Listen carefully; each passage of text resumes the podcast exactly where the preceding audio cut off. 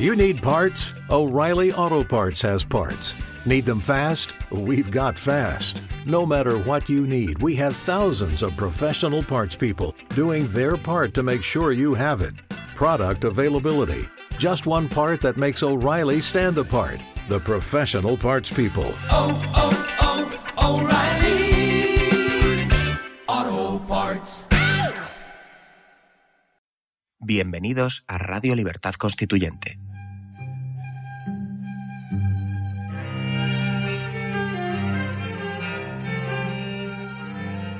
Están escuchando Radio Libertad Constituyente con don Antonio García Trevijano.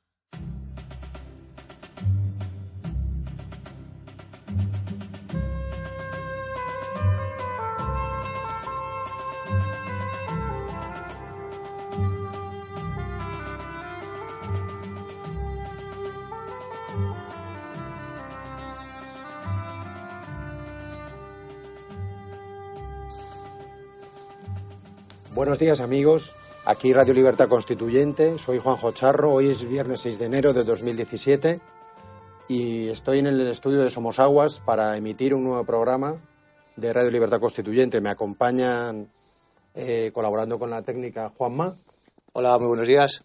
Buenos días Juanma. Y eh, nos acompaña igualmente Daniel Sancho. Buenos días Daniel. Buenos días a todos y feliz año, que no he tenido ocasión de participar desde el día 1. Y por supuesto Antonio García Trevijano. Buenos días, don Antonio. Sí, buenos. Hoy vamos a hablar de un tema que está de moda, que está en la primera página y en las portadas de todos los periódicos del mundo, no de España, de Estados Unidos y de toda Europa y de China y de Rusia. Y es un tema, curiosamente, que- del que yo desconozco todo. Pero mi desconocimiento me pone en una situación de superioridad mental sobre todos los periódicos que están hablando. Me refiero a la guerra cibernética.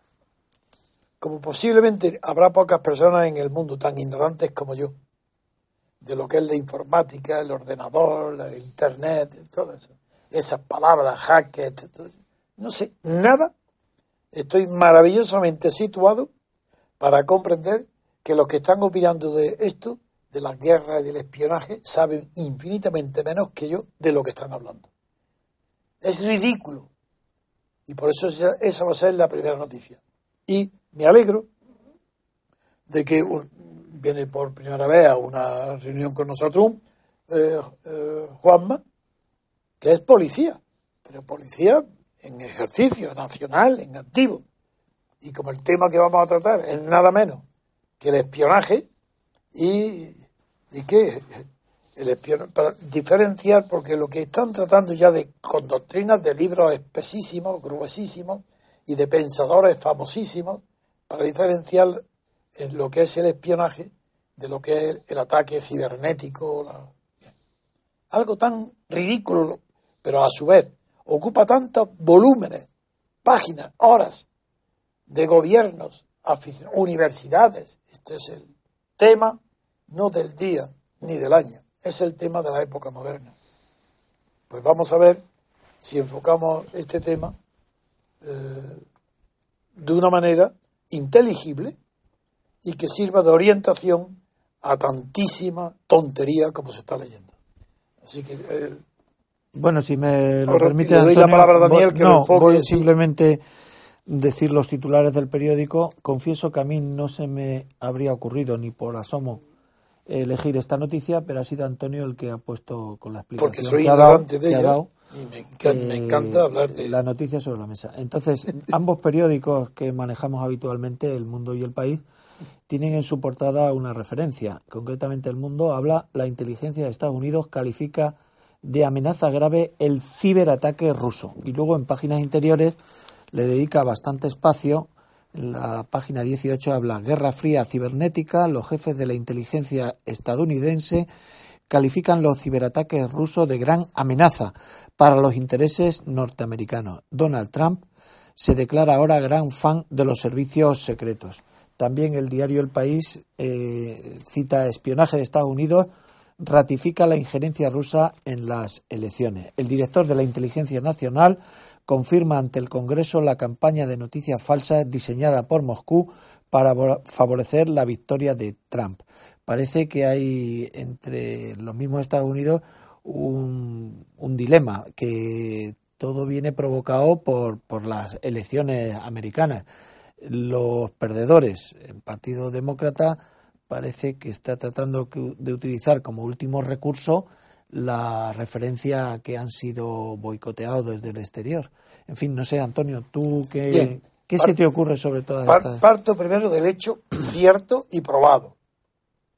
El hecho cierto y probado es que en, en las elecciones últimas en Estados Unidos, tanto Donald Trump como Hillary Clinton han hablado de este tema porque eh, la prensa ha acusado a Rusia de haberse ingerido en los asuntos internos de Estados Unidos, nada menos que en las elecciones del presidente, mediante procedimientos informáticos que le llaman ciberataques.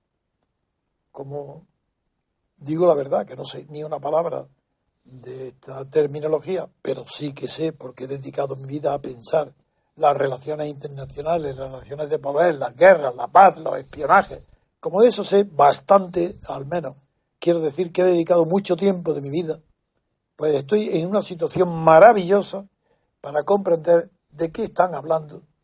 Aunque yo no, los medios técnicos no lo conozco, pero tampoco conocía el funcionamiento interno de un tanque, ni de un avión de MiG antiguo, y sin embargo podía hablar de ello. Bueno, pues como no conozco en qué consiste el hackear, como no conozco en cómo puede, haber un ciberataque, sí que sé, en cambio, cuál es la reacción ante esta nueva amenaza parecida al espionaje, pero que lo van a diferenciar, sí que conozco la reacción del poder en todo el mundo, que es, que en este caso es histérico.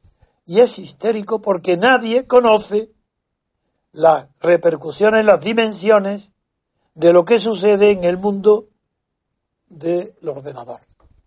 Y como nadie la conoce, todo el mundo cree que todo es posible. Antes, cuando hemos empezado a hablar, y, y para como estábamos contentos de que un policía participara con nosotros, pues dije que lo que los periódicos en Estados Unidos están diferenciando es entre espionaje y ciberataque, diciendo que el espionaje es solamente información, mientras y por tanto es pasivo, es recibir información, mientras que el ciberataque es actuar activamente para producir un resultado en un, en un territorio enemigo o adversario. Bien, me preguntaron entonces el policía y el magistrado, los dos que me acompañan, digo, digo su profesión para que sepa el interés que para ellos tienen estos comentarios.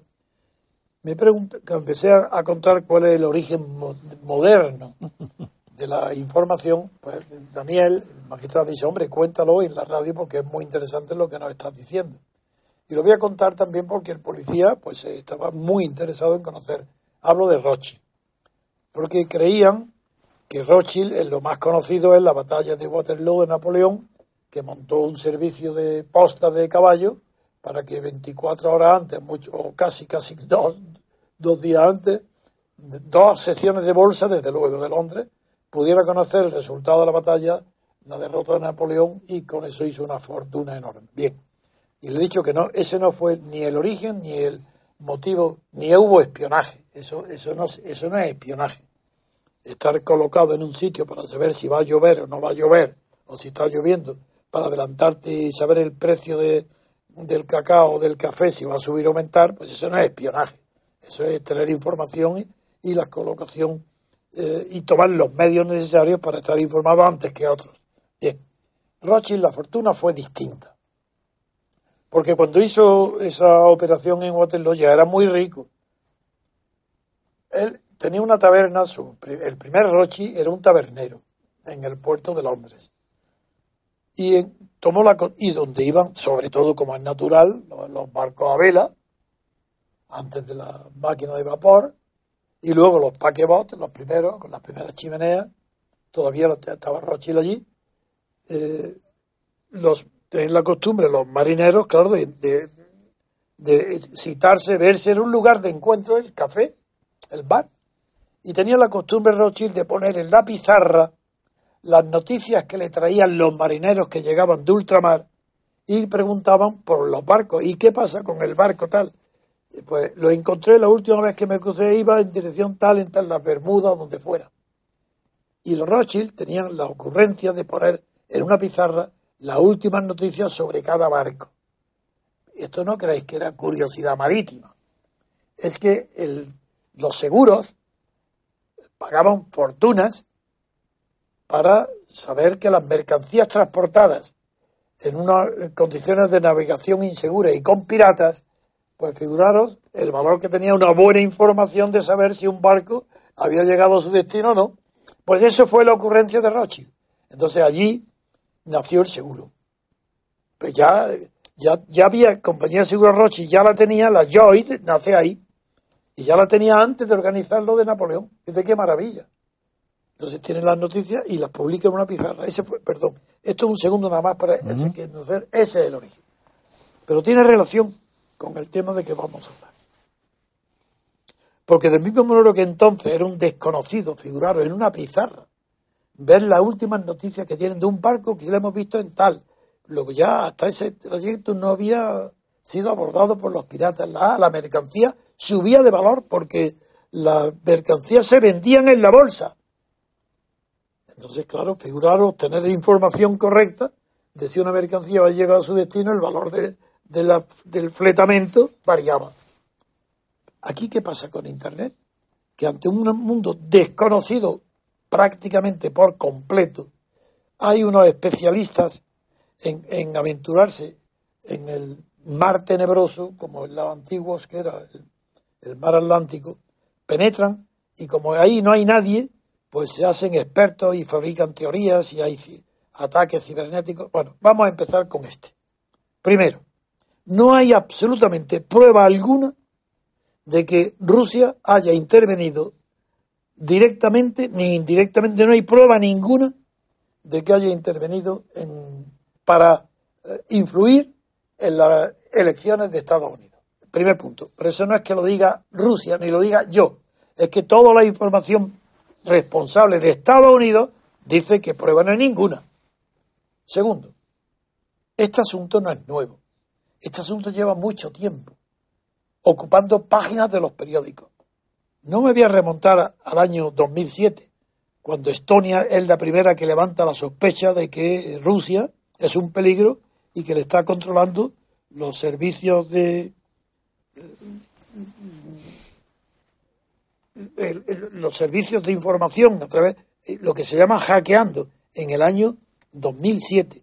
Pero es que luego que eso fue en, el ataque, dijo el gobierno de, Litua- de, Leto- Estonia, que está en Tallinn, célebre ciudad por los aficionados al arte, porque allí tuvieron, tuvieron acontecimientos extraordinarios de, car- de carácter artístico.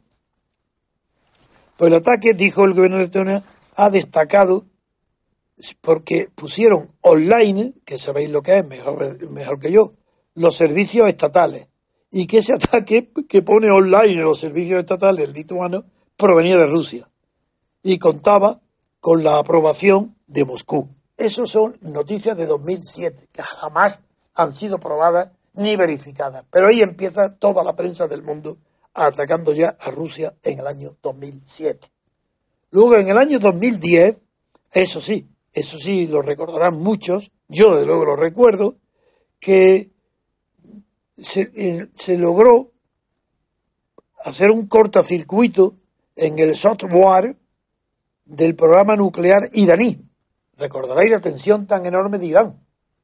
Bien, pues en ese eh, cortocircuito del, del software también los expertos señalaron que eso había sido hecho por Estados Unidos e Israel. Y eso quedó así establecido para siempre. Nadie lo ha discutido. que Estados Unidos e Israel intervenían en las informaciones internas por un cortocircuito, no sé, yo no sé más de eso. Pero estoy señalando que esto tiene antecedentes. Y que, entre otros antecedentes, hay una cosa probada. Y es que mientras que Rusia ha contratado aproximadamente a unos 4.000 especialistas en ciberataques, Estados Unidos ha hecho con 6.000. Pero no es eso solo. Es que Rusia ha contratado a estudiantes y actúan, le da por su cuenta, pero dice que si los descubren, ellos no saben nada. Ni, En cambio, Estados Unidos están en los servicios de, ya de espionaje y secreto. Segundo, dicho esto, tengo que decir que en Estados Unidos la noticia última, segura, indiscutible, es que no está aprobada ninguna intervención de Rusia, ni mucho menos Moscú o Putin, en los ah, ataques que, supuestos o reales en referente a la campaña de Hillary Clinton para perjudicarla. Son, y lo dicen los mejores, el New York Times, hipótesis. Bueno, muy bien. Pues ahora bien, como yo de este asunto digo que técnicamente no sé opinar, sí que sé sobre espionaje y sé que muy bien lo que es rey, guerra fría, guerra caliente, guerra de lenguaje, de palabras.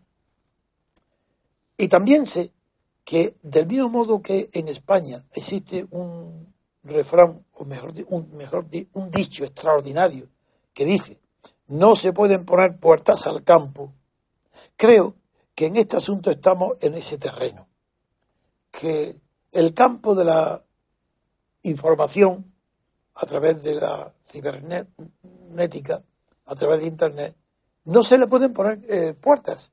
Es decir, que los hackers pueden intervenir en un lado y en otro y que es un hecho que tiene que admitirlo todas las potencias y no culparse una a otra, sino que están haciendo cada uno lo que pueden y que están espiándose como es normal y natural entre eh, grandes potencias y entre países que esperan ser grandes potencias. Y lo más ridículo es que Merkel, por ejemplo, que está en una situación mala, con malas perspectivas ante las próximas elecciones de septiembre, pues ya ha advertido ella de que va a ser objeto su campaña de ataques cibernéticos por parte de Rusia. Pero ¿cómo se atreve a decirlo? Pues bien, pero ya está poniéndose la venda. Ya podrá decir luego que está siendo atacada por Putin. Bueno, pero es que, ¿qué pasó con Ucrania? Ese asunto lo he seguido yo de cerca como pocas personas. Pues en Ucrania, ¿qué fue? Como que es que no se ha olvidado que hay, existe una doctrina llamada Jerosimov, que fue desarrollada por un general, Valery Gerasimov, y él mismo todavía hoy sostiene que la guerra de la paz es difusa que la guerra y la paz, o sea, la separación entre guerra y paz, hoy es difusa, porque ha metido dentro de esa difusión el espionaje, que ahora ya es permanente, ya no es como Rothschild. Ahora es que cualquier que maneje un hacker, pero es que no sabéis que aquí en Podemos se dice, será verdad o mentira, que tiene 500 personas a sueldo hackeando y haciendo hapta o no sé cómo se llama, no sé, confundo los ratones, con un ratón, o, cómo se hacen esas operaciones cibernéticas para de que de repente cualquier propaganda, cuanto más estúpida, más corta, más tiene, ah, eso, tiene tendencia, ¿cómo se llama? Los, los que marcan tendencia. No me acuerdo, es que yo ni conozco los nombres de Internet. Trending topic. ¿Cómo? Trending topic. Eso es, trending topic, exactamente. Tema que hace tendencia. Bueno, pues ahora figuraros eh, compitiendo Rusia, Estados Unidos y miles y miles y miles y miles de personas que no tienen otra cosa que hacer, sino que han encontrado el destino de su vida con un sueldo, haciendo trending topic de que de todas las mentiras, bulos que pueda haber en el mundo. Pues eso es lo que yo pienso de esto, que no se puede tomar en serio, que esto no puede estar para dirigir la política internacional. Y ahora vamos a Estados Unidos, que esa es la noticia. La noticia es que en el país la, la leíste, ¿no? Sí. Que es, aparte de que no es verdad que esté confirmado nada, lo que sí está confirmado es que ha habido un enfrentamiento directo entre Donald Trump y el jefe, el director general de todos los servicios de las 17 agencias de control, seguridad, espionaje de Estados Unidos, entre ellas la CIA. Ha habido un encontronazo porque Trump ha dicho que no, nada que no se pierde y que no es Putin. Y claro, le preguntan, ¿y por qué sabes que no es Putin? Y, le han acusado cómo se fía más de Putin que del jefe de seguridad de Estados Unidos. A lo cual ha sido respondido muy bien. En primer lugar, Trump ha dicho que, como siempre, la propaganda no entiende las palabras que él dice. Y él dice incluso que tiene un respeto enorme por los servicios de seguridad. Pero que no hay prueba alguna de que haya Putin intervenido, a lo cual se le ha respondido ya oficialmente que en efecto prueba no hay ninguna. Luego estamos ante una hipótesis. Y con esa hipótesis el mundo entero se tambalea diciendo Putin, hay que ver qué peligro que viene Putin con sus cibernéuticas y con sus ciberataques. Esto es ridículo, pero ridículo en el origen, pero no es ridículo en sus efectos. Sus efectos pueden hundir una empresa, pueden hundir un país. Y esto es lo que para, para lo que hay que estar en guardia, de no tomar como dogma de fe las noticias referentes a las eh, repercusiones que puede tener en la política de los gobiernos o de las grandes empresas o de las multinacionales las noticias procedentes de hackers o de eh, ataques cibernéuticos, no lo sé. Yo con esto doy, eh, he puesto en claro, por lo menos he hecho dudar, porque en Corea, hasta hoy, el régimen aquí no termina la situación. Figuraros en Corea, con un incontrolado Corea del Norte, una dictadura dotada de armamento nuclear y siendo hackeada. Pero es que se está jugando con fuego. Esto será mentira. Esto no estará nada probado. Pero ya en Corea también empezó el tema. Porque, y también hay, hay, no es el régimen de Putin el que está ahí en juego. Y se le llama ya a la ciberataque, ya no se le llama ciberataque. Ahora, como es mundial la angustia que está produciendo estas noticias, se ha creado una nueva palabra que se llama ciberpreocupación, que se ha extendido de manera global. Lo dice la prensa, lo estoy leyendo, no son palabras mías.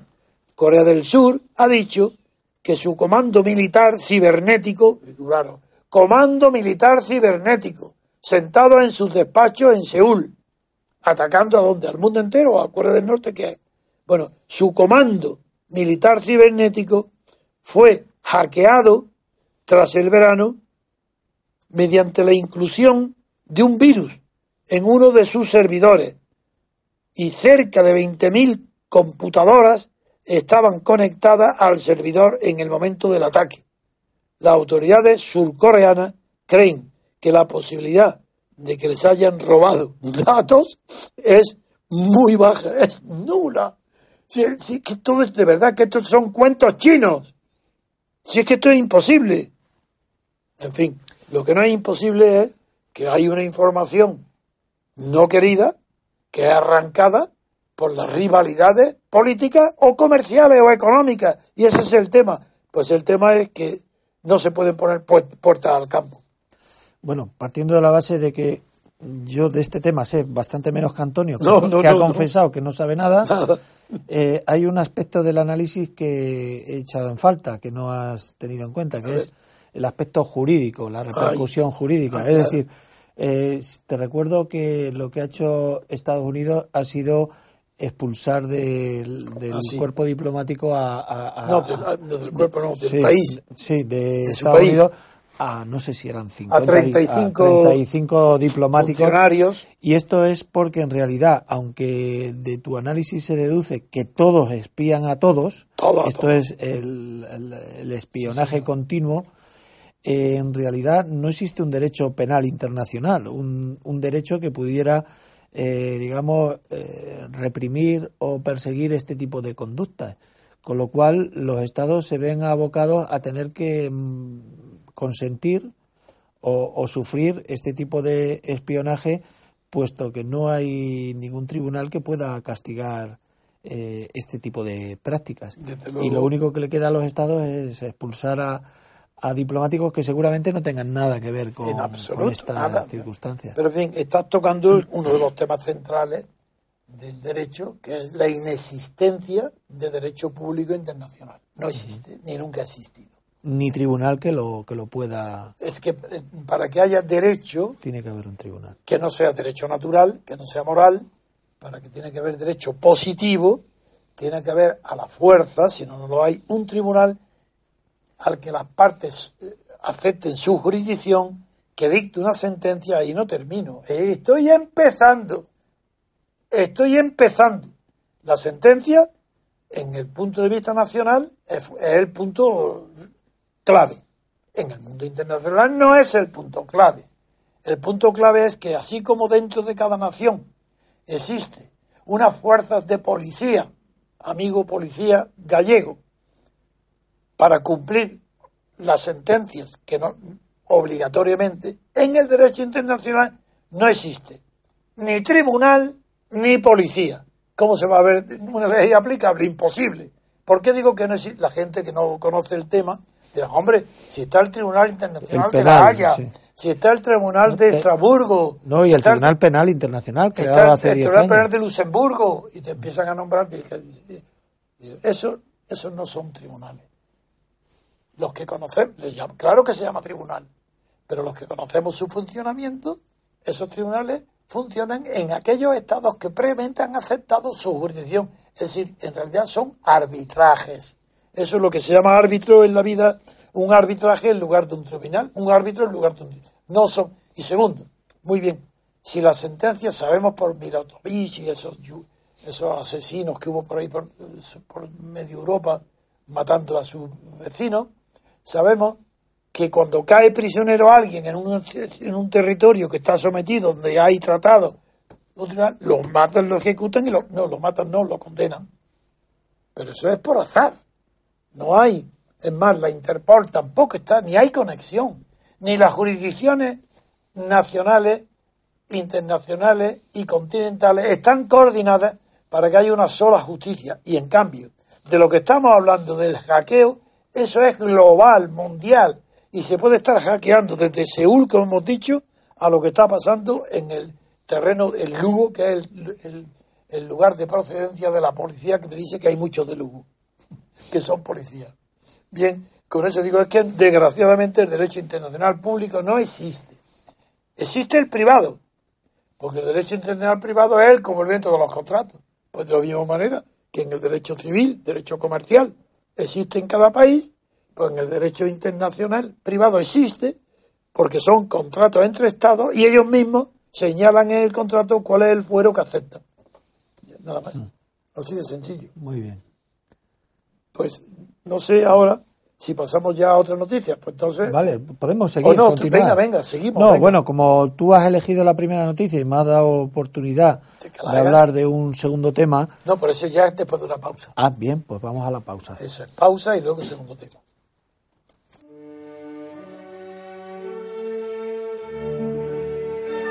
Estrenamos nueva web www.mcrc.es. Desde ella podrás acceder a todos nuestros contenidos, diario, radio, televisión, hoja de afiliación. Interactúa con nosotros con el nuevo botón Iniciativas para la Acción. Cuéntanos tu propuesta para ayudar al MCRC en sus objetivos. Colabora con el MCRC activamente. Entra en la web, dinos a qué te dedicas, qué labor puedes desarrollar y nos pondremos en contacto contigo. Todo desde un solo acceso, todo desde www.mcrc.es. Ya Bien. hemos vuelto de la pausa, amigos, y Daniel Sancho nos va, va a revisar eh, una noticia del país. Bueno, no es exactamente una noticia del país, es que como Antonio me ha dado la oportunidad de que eligiera yo el segundo tema, eh, ayer precisamente eh, los periódicos, no recuerdo el medio, hablaba de que el Tribunal Constitucional alemán, el Tribunal de Karlsruhe, que así se llama, Sí, porque está en la ciudad de, de Karlsruhe, pues había dictado una sentencia curiosa para los temas que habitualmente me traen a mí aquí. Esta sentencia es que, eh, digamos, se declara inconstitucional el intento del Estado de Baviera de plantear un tema de mm, separación de la Unión Federal Alemana. Entonces, bueno, he considerado que este tema podía ser de interés para el análisis que vamos a desarrollar. Hay que comenzar diciendo que eh, no es un tema nuevo. El tema de la separación de un Estado dentro de una federación o de una confederación se remonta a, a los Estados Unidos de América. El primer autor que me enseñó nuestro querido Antonio, hace ya muchos años, era John Cutler Calhoun. O, tú lo llamas Calhoun, me parece que los, Yo digo los- porque los anglosajones no- lo, pronuncian Calhoun, sí. Calhoun. Bien, este es un personaje que yo, eh, sabes que he profundizado en él a raíz de, de dármelo a conocer, y es un personaje muy curioso. Muy Está, inteligente. eh, Antonio lo admira mucho, yo también, porque en su libro de disquisiciones de gobierno, en 15 páginas se, se Se carga el contractualismo social de Rousseau. Completamente. Pero es un personaje muy controvertido porque él se posicionó a favor de los estados del sur eh, ante una posible separación de la Unión. Y Calhoun era también considerado un partidario del esclavismo. De hecho, en la película de, de esta nave española que, que los negros se, se rebelan y se van a Estados Unidos, hay un juicio. Calhoun aparece como un personaje oscuro, nefasto, que era partidario de devolverle la nave al reino de España y seguir esclavizados los, los- los negros. Entonces, Calhoun es ese personaje que en Estados Unidos, a pesar de llegar a ser vicepresidente de la Unión, pues está identificado con estos dos motivos. Primero, era partidario del esclavismo y, en segundo lugar, era partidario de la secesión. La teoría de Calhoun de por qué los estados del sur se pueden separar del norte, te recuerdo, Antonio, es impecable.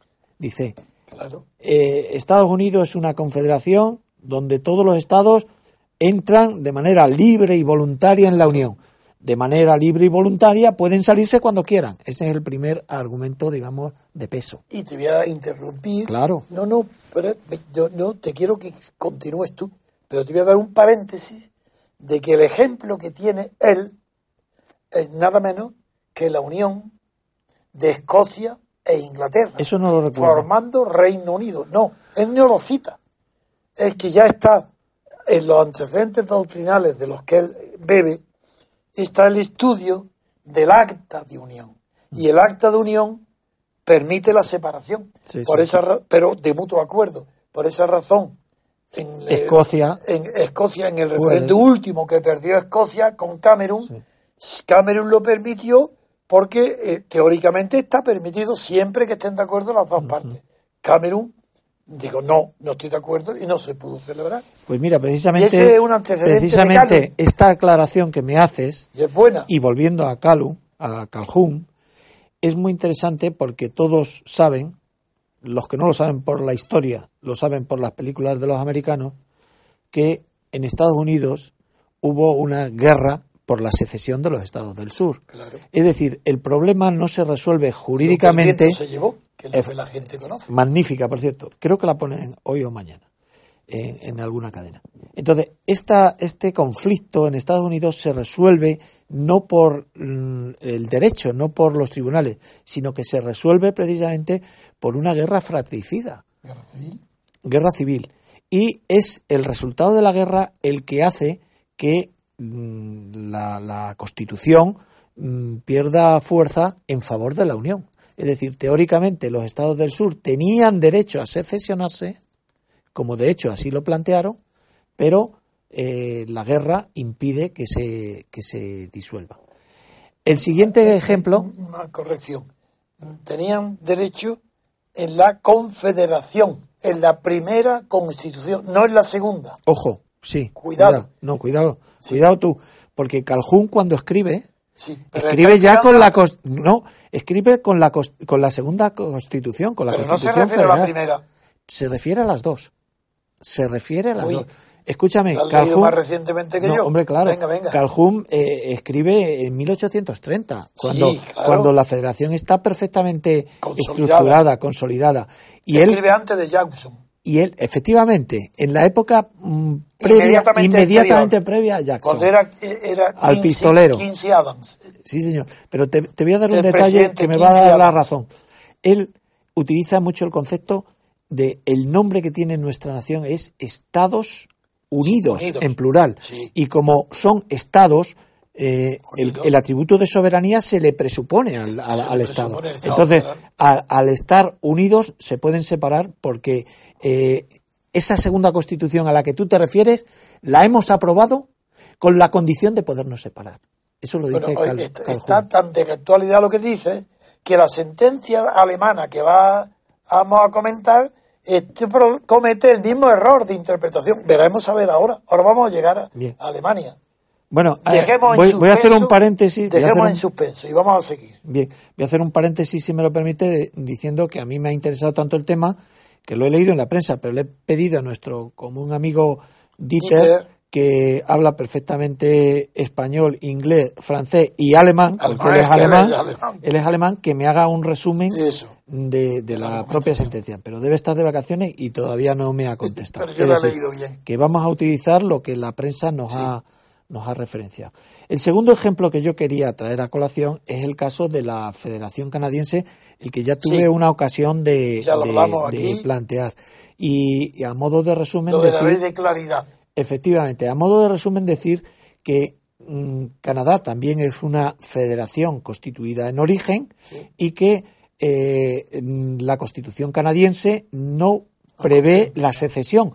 Pero lo sorprendente del, del dictamen, que es a modo de sentencia del Tribunal Supremo canadiense, que hace las veces de Tribunal Constitucional a estos efectos, ha sido que utilizando la naturaleza de la Unión, una Unión federal, los canadienses han dicho que, aunque la Constitución no prevea la secesión, en, el, en la génesis, en, en el origen de la Unión, está el derecho de entrar, pero también el derecho a salir.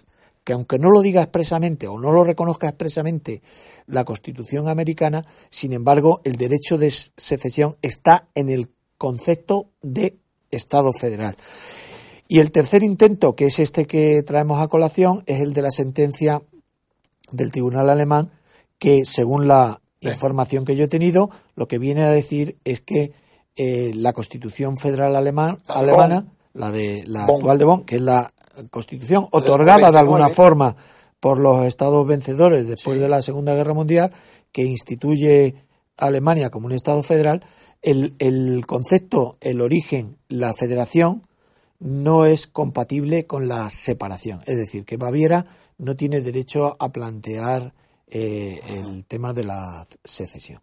Entonces, este, eh, esta sentencia viene de alguna forma a plantear que sobre el concepto Estado federal se pueden arbitrar soluciones distintas. Cada Estado interpreta el concepto federal de una manera, mientras que para unos la federación eh, es un pacto libre de entrada y de salida, para otros, en este caso en la última sentencia de Alemania, el concepto federal. eh, ah, bueno, se me ha olvidado decir que eh, el fundamento de la sentencia es que la Constitución de Bonn, la ley fundamental, solo reconoce a un pueblo soberano, que es el pueblo alemán en su conjunto, no a los diferentes estados que integran la, la federación. Y bueno, estaba diciendo que eh, son diferentes soluciones para una misma naturaleza, lo cual mm, nos hace plantearnos de nuevo cuál es ese objetivo, ese proyecto de reforma constitucional que algunos políticos están planteando para España, porque eh, yo, mis miedos, mis fantasmas, Antonio, tú sabes mm, que siempre han sido que, aunque el Estado federal es un Estado eh, concebido intelectualmente mucho más racional, más inteligente que el Estado autonómico, que es lo peor de lo peor, mi miedo de transformar la Constitución del 78 en una Constitución federal es precisamente esa. Una vez que tengamos las bases, los elementos de un Estado federal, pues cualquiera de los elementos constitutivos, los estados, las comunidades autónomas convertidas ya en estados, podrían pedir la secesión o la separación. De, de un Estado federal a la separación no hay más que un paso, es decir, el paso siguiente. ¿Qué opinas tú de todo esto? El asunto, como es muy complejo de entender para los que no son juristas, no digo abogados, eso es imposible, eso no tienen ni idea de lo que, de lo que estamos hablando. Pues conviene comenzar sentando la- las primeras piedras que voy a decir ahora. En primer lugar, como el derecho internacional, antes he dicho que no existe, tampoco existe un derecho previo a los hechos. Lo fundamental para entender el derecho es conocer los hechos que lo determinan, lo crean o lo inspiran. Si no, no hay manera de entender el derecho. El derecho es una consecuencia, no es un prius. El prius son los hechos. Hay una victoria militar de Franco y el prius y crea el derecho público franquista. Hay una muerte de Franco, es un hecho, se apagan unos acuerdos como hecho y la consecuencia es el estado de autonomía que hay hoy. No hay ninguna doctrina, ninguna idea, ningún conocimiento teórico, metafísico, filosófico que determine lo que debe ser una federación, una confederación, una autonomía o ni un Estado separado. Primer punto, son los hechos. Por tanto, juzguemos cada vez que nos encontremos con planteamientos como este tan discutibles, atengámonos a los hechos para empezar a hablar. Y yo me atengo a los hechos. Primero, la diferencia entre el primero que hay que diferenciar es los hechos han producido en guerras civiles o guerras eh, eh, extranjeras con adversarios, han producido fenómenos que son los antecedentes del mundo jurídico, fenómenos regulables o regulados por medio de leyes o decretos, no con balas ni con cañones. Esos son los hechos que producen un resultado y ese resultado se consolida mediante leyes. Y tanto esas leyes lo que hacen es consagrar la fuerza del derecho, del hecho vencedor. Veamos. Una, primero, hay que distinguir entonces enseguida entre confederación y federación, porque ambos son frutos de hechos bélicos. Bien porque se quieren terminar las batallas de la historia, o bien porque quieren impedir que comiencen. Pero siempre es el hecho el que determina la creación de un derecho público en forma de Estado federal, confederal. La diferencia entre un Estado confederal, como era Estados Unidos, el primera constitución de Estados Unidos es confederal y fracasa. Se crea cinco o seis años antes que la que hoy está en vigor, que es federal. La primera fracasa. No voy a entrar ahora en los motivos del fracaso. En cambio sí que entro en los motivos de alto patriotismo, generosidad, olvido de amor propio y de sí mismo, de que los mismos redactores de la primera constitución fracasada de Estados Unidos, que tal punto, bueno, desde era confederal, esos mismos hacen la federal. ¿Qué diferencia hay entre la confederal y la federal? La última diferencia para distinguirla. Porque al principio, ¿cómo, cómo se diferencia uno de otro? Aparte del presidencialismo, que en la federal eh, se introdujo la novedad de elegir al presidente de los estados confederados por el pueblo de todos una sola vez y produjo el presidencialismo. Bueno, pero aparte de esas diferencias internas, ¿en qué se diferencian competencias? Que es la pregunta que Daniel le obsesiona, por la autonomía y por su estudio permanente. ¿En qué se diferencia un Estado confederal de un Estado federal? Para poder entender además a Calum, si lo que estaba proponiendo era una reforma de la Constitución o interpretando correctamente la interpretación en vigor para tener una postura eh, contraria a la guerra de, del norte que emprendió la guerra contra el sur. Porque conozco la vida igual, igual, que la conoce Daniel, pero él la tiene más reciente porque es más joven que yo y la ha leído hace mucho menos tiempo que yo. Pues bien, la diferencia entre Estado confederal y federal es muy sencilla. Solo depende de una regla que figura en las constituciones. Esa regla dice, todo lo que no esté aquí expresado en esta constitución, todas las competencias que no se diga, no se hable de ellas, en el Estado confederal dice, pertenecen a cada uno de los estados. Lo que no está regulado y atribuido directamente al Estado, a una confederal, eso pertenece a los estados particulares. Eso es confederación. Eso no es Estados Unidos, no. En Estados Unidos dice, todo aquello que no esté regulado en los estados confederados de Estados Unidos pertenece a la federación, a Washington. Esa es la nada más, no hay otra. Entonces, claro que en teoría puedes hacer lo que te dé la gana, pero si las teorías no vienen avaladas por una práctica reconocida luego en el derecho internacional, ¿de qué sirven? Claro que hay miles de teorías de derecho internacional que opinarán lo que quieran, pero los hechos determinan de verdad aquellas doctrinas que son realizables y practicables. Y una de ellas es esta diferencia que acabo de explicar entre confederación y federación. Explicado esto, ahora ya podemos pasar a la, a la, cuestión que tú te planteas, buenísima, que es qué influencia, es qué, qué, ha hecho el Tribunal eh, Constitucional de Alemán. ¿Ha hecho bien? ¿Ha hecho mal? Mm, ¿Está de acuerdo con la Constitución de Bonn? ¿No está de acuerdo? ¿Por qué se hizo en la Constitución de Bonn de tal manera que sea imposible la separación de un Estado? ¿Por qué el Tribunal Constitucional añade algo que sería impensable en España, ni en Francia, ni en el Reino Unido, ni en Portugal? Y en Alemania sí. Esto es lo que vamos a hablar hoy. Porque la sentencia del Tribunal Constitucional es inaplicable a España.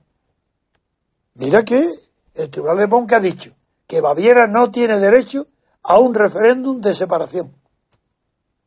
Eh, nos parece a todos los que defendemos la de España, uy, qué bien, qué magnífico, ahí está, y lo estáis viendo, que no hay derecho. No, no, no, no, no confundáis hecho y derecho. Es verdad que allí en Alemania esa sentencia es justa, por lo que tú, Daniel, acabas de decir, porque la constitución de Bonn no concede derecho alguno a uno de los estados federados a separarse por sí mismo mediante un referéndum de separación o como quiera. Como no lo permite, el Tribunal Constitucional ha dicho muy bien, es decir, eso está prohibido. Pueblo soberano ni más que uno en la Constitución. Pero él dice muy bien, en la Constitución. Porque en España existe un pueblo soberano antes de esta Constitución. Y habrá un pueblo soberano español después de esta Constitución. En Alemania no. En Alemania era distinto el sistema que había.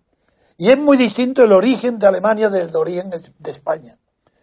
El, Congreso de Frankfurt desde 1848, se sabe los que conocemos la historia alemana, sabemos muy bien de lo que estamos hablando. La sentencia de, del Tribunal Constitucional Alemán es formidable para Alemania. Tiene toda la razón para Alemania. Y para Alemania de hoy. Es decir, para Alemania vencida por la, por la coalición, o por mejor dicho, coalición militar, entre el frente occidental por las potencias de Estados Unidos e Inglaterra y, por el frente oriental por, por la Unión Soviética. el resultado es el resultado de esa división de Alemania en dos partes, una de ellas dominada enteramente por el general Eisenhower, instalado en un cuartel general en París, y por el general Marshall en el reparto del plan Marshall para la reconstrucción europea.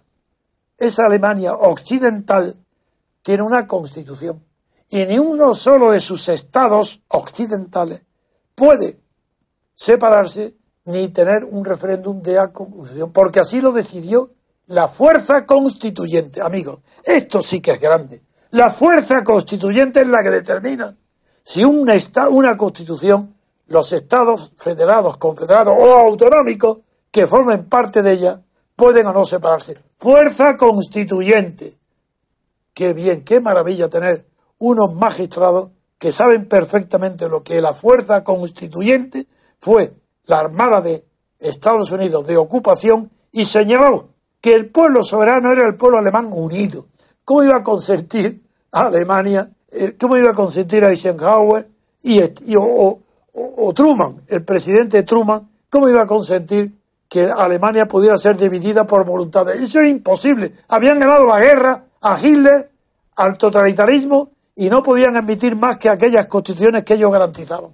Y fue una constitución hecha y concebida desde el punto de vista del vencedor del ejército. Hecho, ese es el hecho. Y el derecho, la constitución americana, federal, no confederal. Por tanto, justa. Y ahora, es tan importante lo que estamos hablando que te propongo lo siguiente. Primero, digo, la, sentencia del Tribunal Constitucional de Alemania es inapelable, justa, pero, pero no tiene nada que ver con España ni puede aplicarse en España. Aplicada en España eso sería una bomba que destruiría a España entera. La autonomía saltarían por los aires. Más peligrosa que nada, la doctrina del constitucional de Alemán. de- sí, señor. Y ahora lo dejo en misterio. Vamos a una pausa musical y ahora veréis el horror que implicaría que en España se aplicara la misma doctrina que ha sentado el Tribunal Constitucional alemán. Pues vamos a una pausa y volvemos en unos instantes.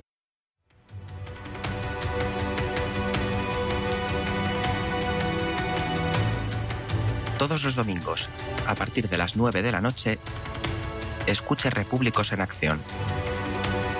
Todas las novedades del movimiento, el comentario semanal de Paco Bono y la intervención de interesantes invitados. Estamos en la acción.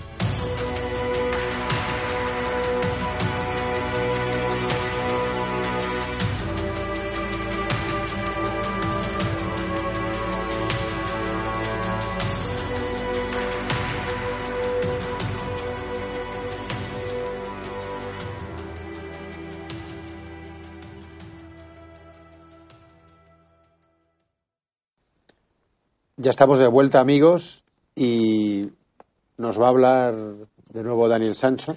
No, Antonio nos va a explicar el desenlace de esa tesis que ha aventurado. Es decir, que lo que puede ser bueno para Alemania es improcedente para España Eso es. y con el peligro que yo... Voy a poner un ejemplo, estamos ya en el aire.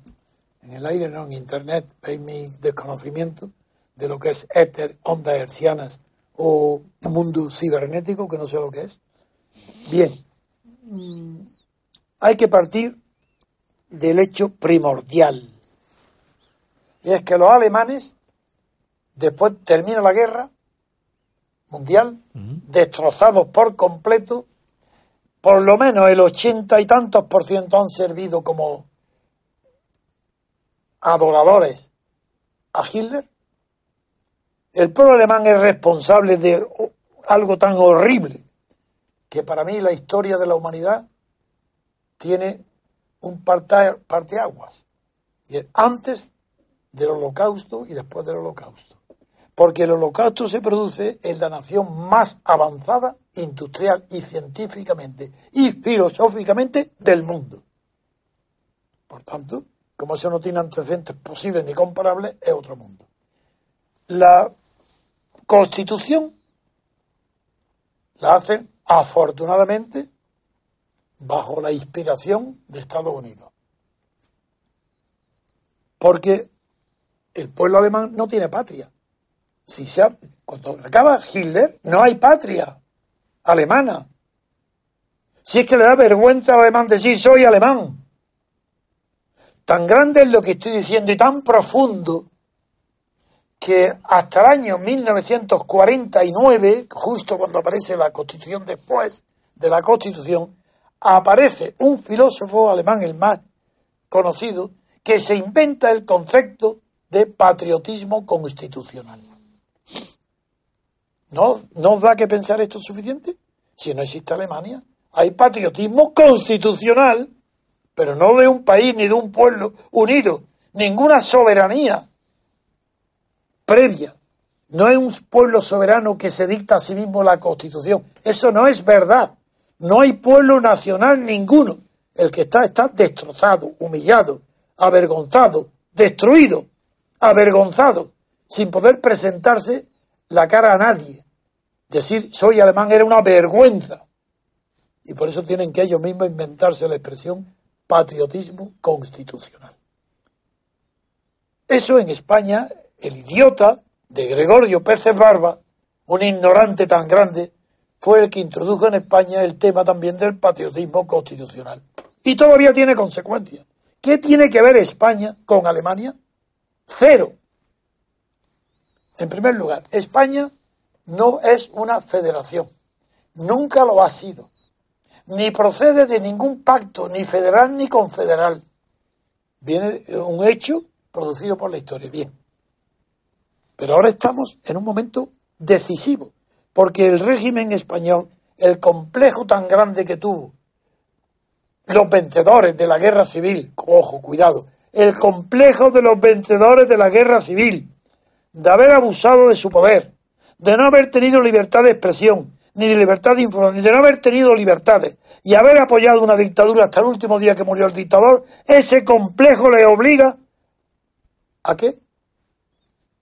A ser débiles ante cualquier idea centralista, porque era Franco. Ser centralista ser franquista. Yo no, yo puedo decir que soy centralista, claro, porque demostré que no hubo nadie más antifranquista que yo, jugándome la vida permanentemente, todos los días. La fama, el dinero, todo, mi carrera. Y digo, España, yo soy centralista. ¿Qué tiene que ver que Franco fuera centralista para que, si él, si Franco fue centralista, nosotros antifranquistas? Esos son los catalanes. ¿Y quiénes, quiénes son los antifranquistas catalanes? Aquellos que expresaron mayor entusiasmo por Franco con Franco y bajo Franco. Claro, ahora ellos quieren decir, no, nosotros nos separamos, porque la ley del péndulo, que está explicable para los pueblos, es ignominiosa para las personas simplemente de cabeza. Se comprende que después de un centralismo, la ley del péndulo de la historia haga que las masas populares quieran lo contrario. Y si Franco era centralista, que las masas quieran una descentralización, si supieran lo que es, bien, pero es que ni saben lo que es. Las autonomías españolas no tienen nada que ver con el proceso de la creación de los estados federales alemanes. Nada que ver. No se parecen en nada. La autonomía española ha sido un reparto de botín. Reparto de botín del Estado central franquista.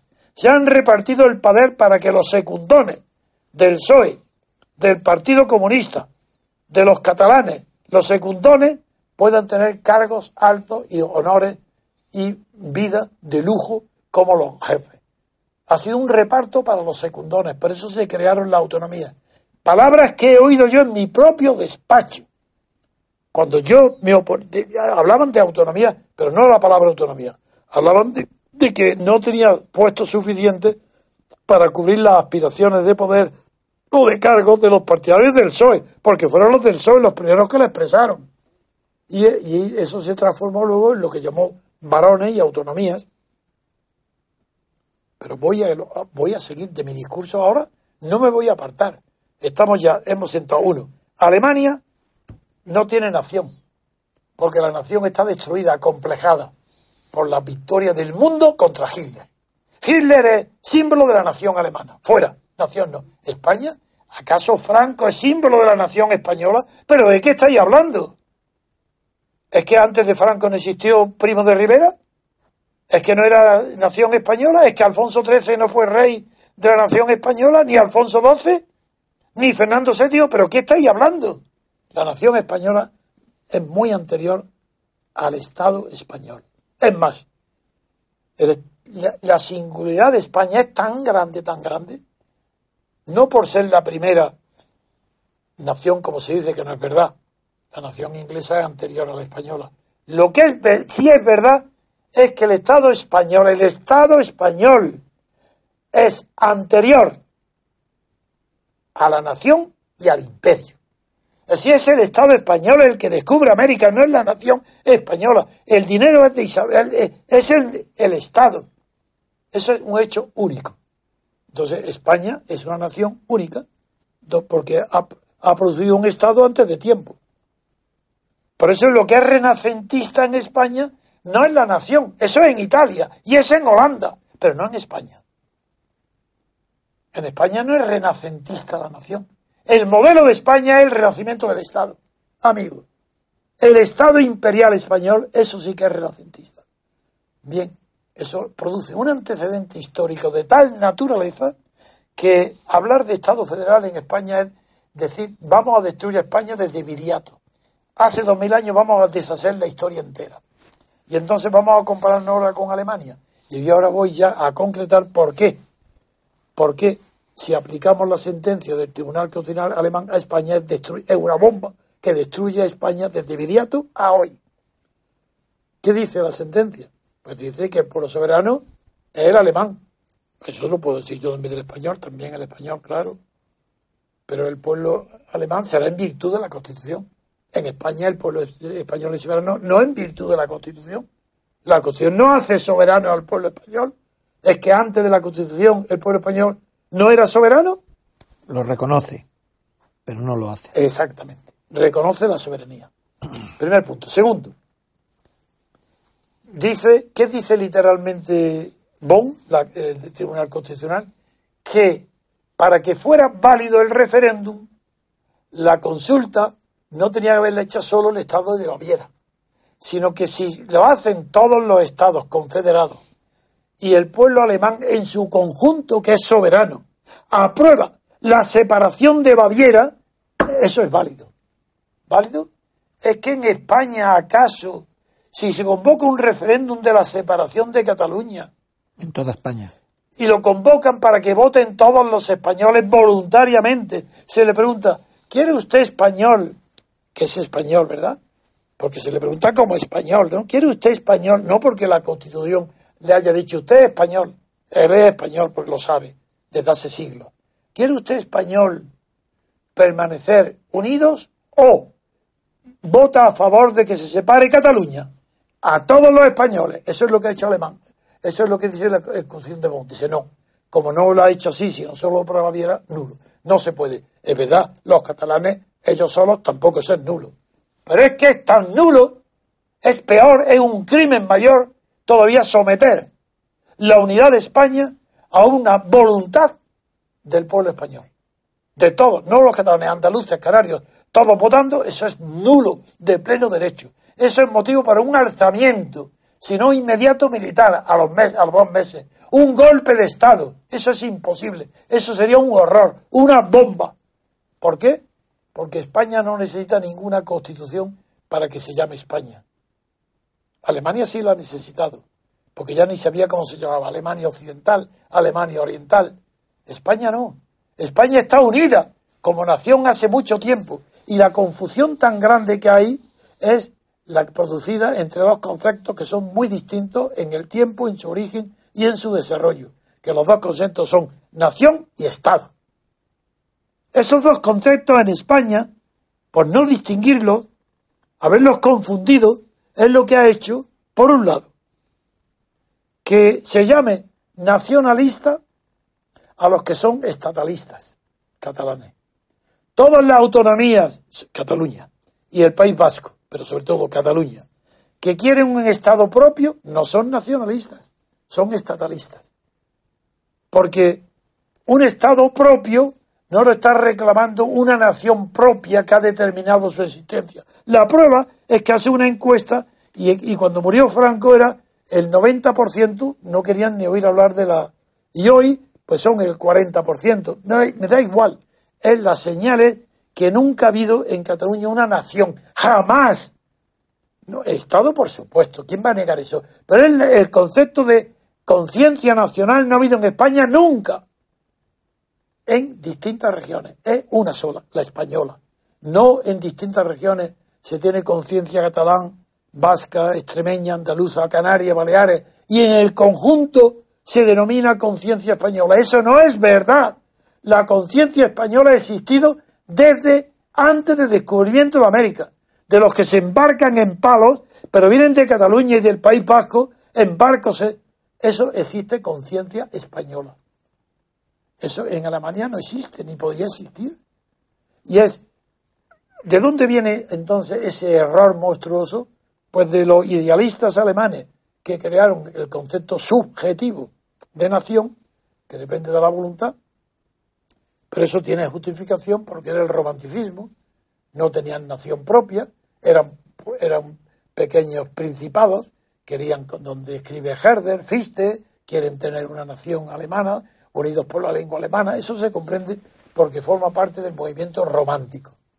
Pero en España, eso es muy reciente. Si en España los que han iniciado esta aventura peligrosa del nacionalismo no español, eso lo inician a finales del siglo XIX, un grupito muy pequeño, desde uno exaltado en País Vasco y un grupito muy pequeño de historiadores que engañan, deforman la historia para hacer creer que la nación catalana o la nación vasca existían antes que la nación española, o que forman parte como un pacto que no ha existido nunca como si el compromiso de Caspe hubiera sido una constitución federal o confederal de española.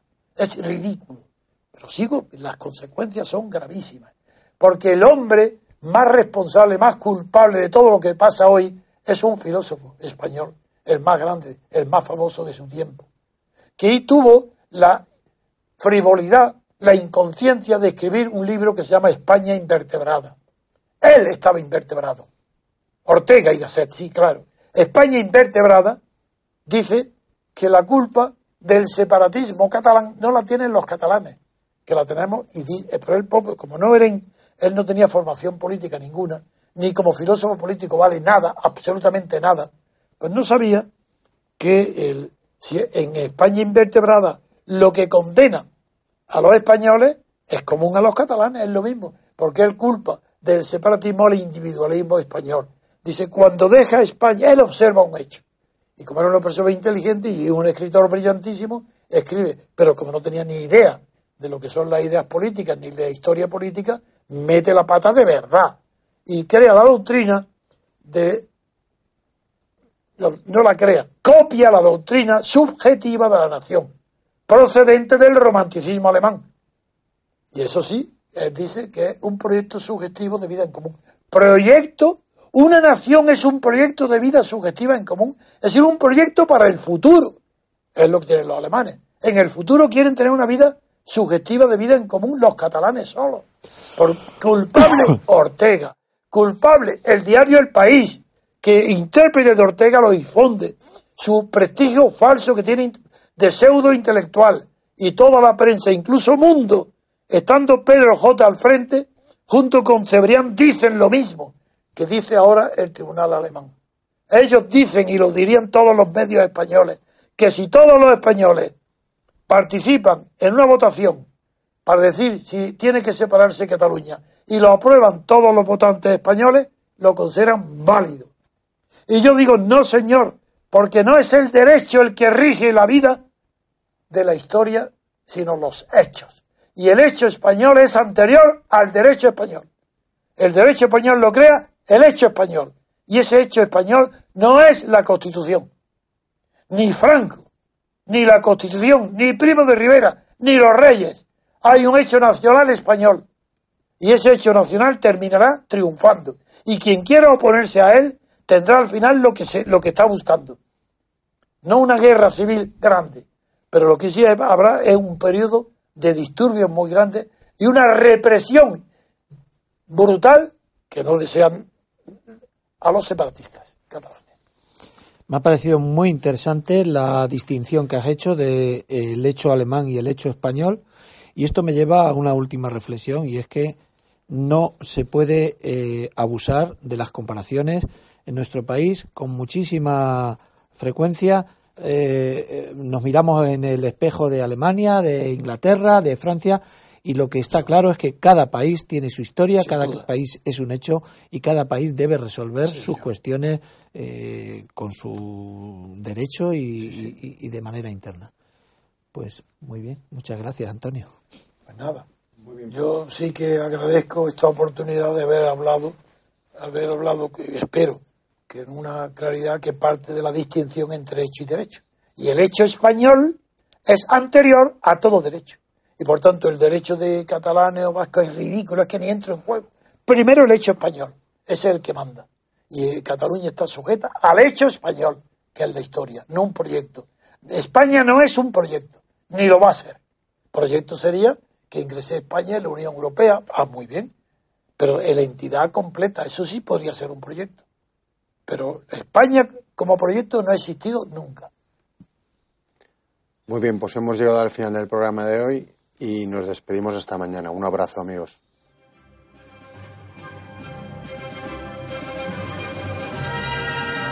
Gracias por haber escuchado Radio Libertad Constituyente. No olviden visitar la parrilla de programación en la nueva página web del Movimiento de Ciudadanos hacia la República Constitucional, en la dirección www.mcrc.es. Radio Libertad Constituyente la libertad viene en nuestra busca.